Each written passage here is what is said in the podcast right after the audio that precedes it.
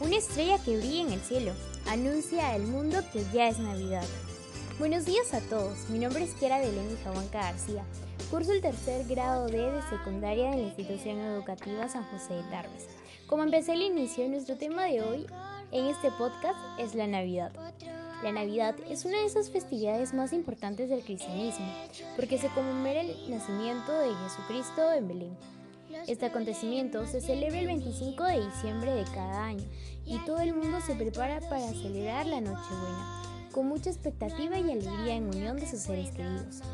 Como todas las festividades, la Navidad es un acontecimiento mágico. Lo, lo es porque ofrece la oportunidad de empezar de nuevo y de celebrar el nacimiento de un niño, el nacimiento de todo el mundo.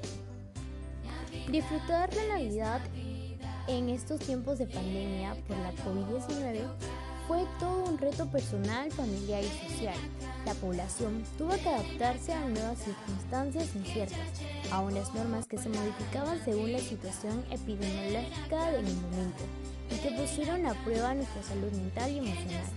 De la misma manera que en el 2020 no está siendo un año como los demás, después de muchos meses sobreviviendo pérdidas de todo tipo, Mucha gente se siente frustrada y está ansiosa por celebrar y por tener cierta ilusión de normalidad, pero las medidas restrictivas, así como las precauciones propias, van a limitar las reuniones, los desplazamientos y los encuentros de familias y amigos.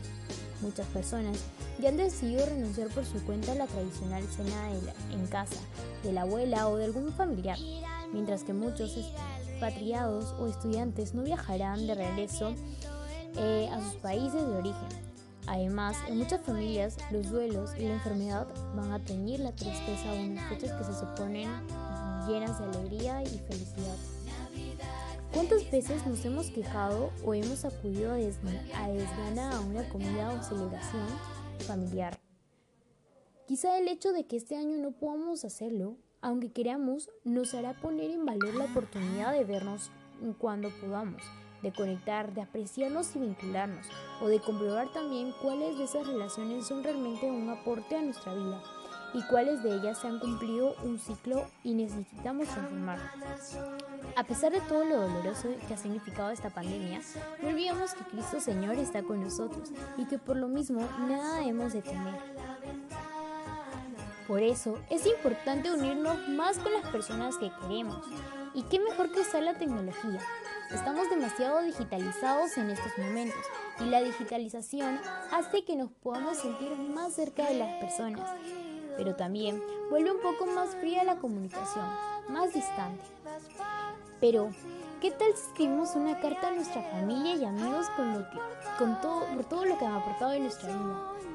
Lo que más valoramos, lo que más nos gusta de esas personas, dándole las gracias por ser especiales y lo que hemos aprendido de ellas los buenos momentos pasados juntos.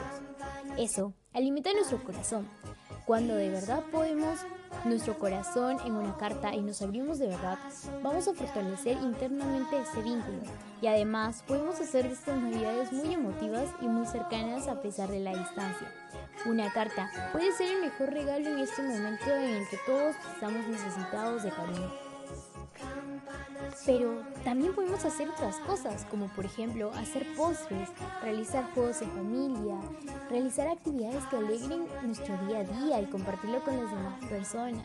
Podemos ver películas navideñas juntos, en familia o en amigos, porque se puede hacer muchas cosas con la virtualidad y también en presencial. Y así un poco, así olvidar los momentos de tristeza, Muchas familias no van a poder reunirse en esta Navidad, pero eso no va a impedir que sigamos sintiéndote cerca. Este año estás ausente en nuestras mesas, pero tu lugar está ocupado en nuestros corazones. ¡Feliz Navidad!